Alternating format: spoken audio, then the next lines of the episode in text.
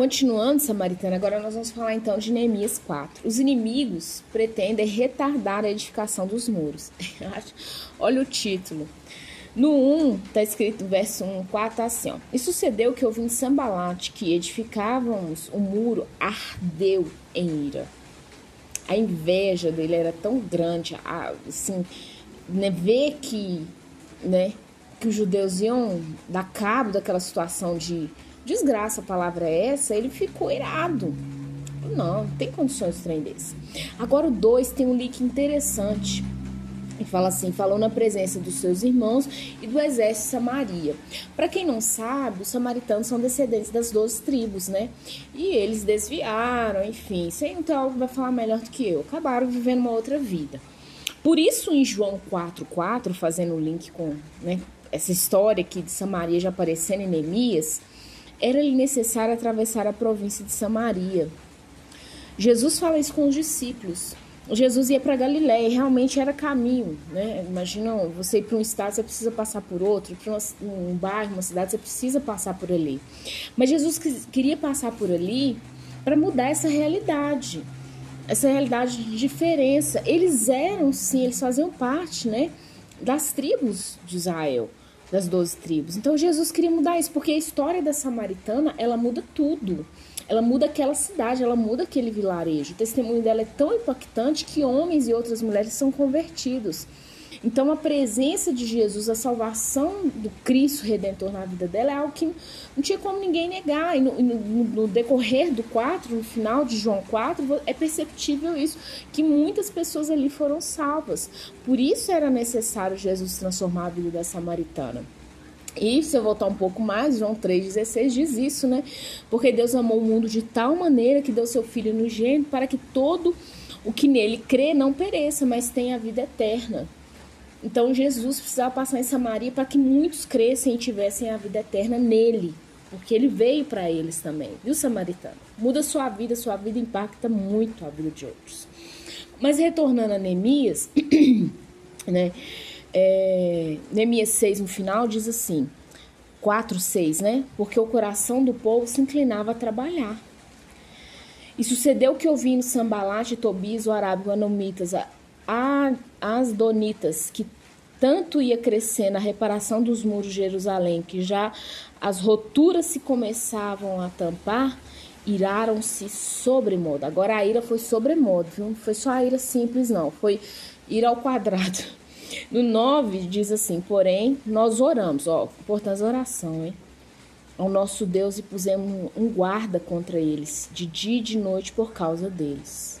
No 14, parte B, fala assim: Não os temais, lembrai-vos do Senhor grande e terrível, e pelejai pelos vossos irmãos, vossas, vossos filhos, vossas mulheres e vossas casas. O que Neemias estava trazendo ali para o povo é que a restauração do muro não era para a cidade ficar bonita, não, gente. Era para as famílias serem guardadas e resguardadas.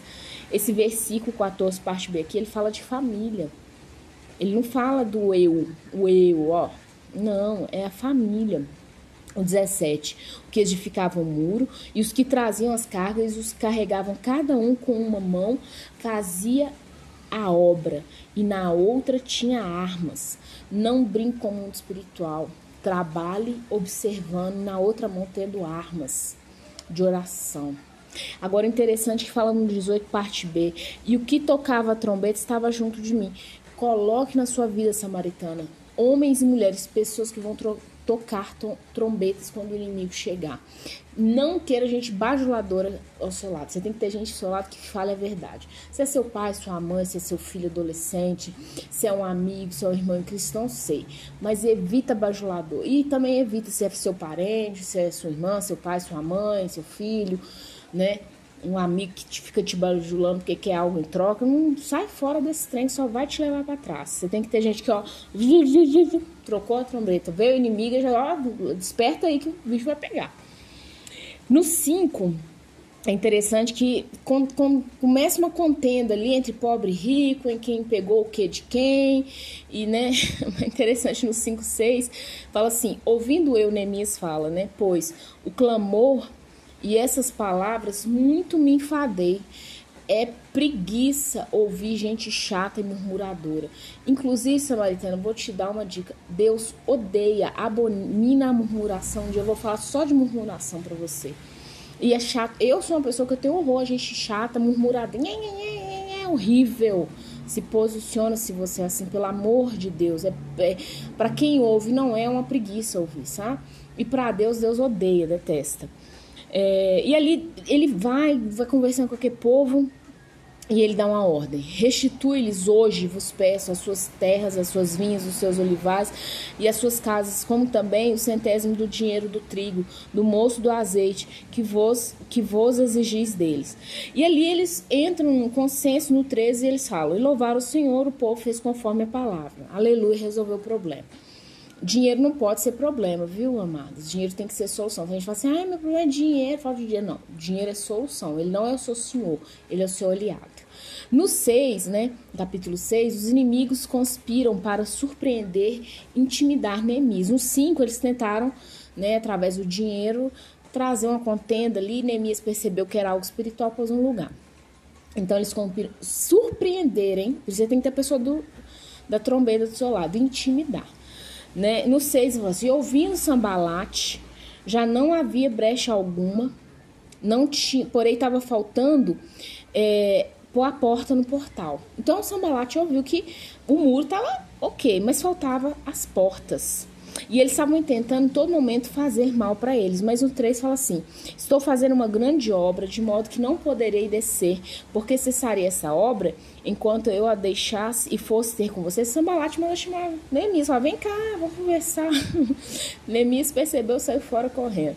No 8, porém, em vez de dizer de tudo que dizeis, coisa nenhuma sucedeu, mas tu, teu coração inventaste, porque todos eles nos procuravam atemorizar, dizendo: As suas mãos largarão a obra e não se efetuará agora. Pois, ó Deus, esforça as suas mãos. Isso é o 6,9. O inimigo tem falado: As suas mãos largarão a obra e não se efetuará. Agora, pois, ó Deus, esforça as minhas mãos. Olha, vou te dar uma dica: tem muita oração bruta dentro do livro de Neemias que na hora que você estiver passando os apertos, você pode puxar para você. É, no 11 fala assim: Um homem como eu fugiria? E quem há como eu que entre no templo e viva? De maneira nenhuma. Aí eles corrompem uma profetisa só. Corrompe a profetisa para ela falar umas coisas bobas com o Neemias. Neemias falou assim: tô querendo passar a lábia, não vai passar. E no 15, no final, fala assim: Em 52 dias eles concluíram, eles acabaram o muro. No versículo 16, 6, 16 fala assim: E sucedeu que, ouvindo todos os nossos inimigos, temeram. Todos os gentios que havia em roda de nós e abateram-se muito em seus próprios olhos, porque reconheceram que o nosso Deus fizera a obra. Forte, viu, Samaritana?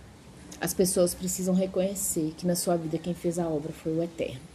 Até uma próxima, temos uma última bateria aí do Estúdio Neemias.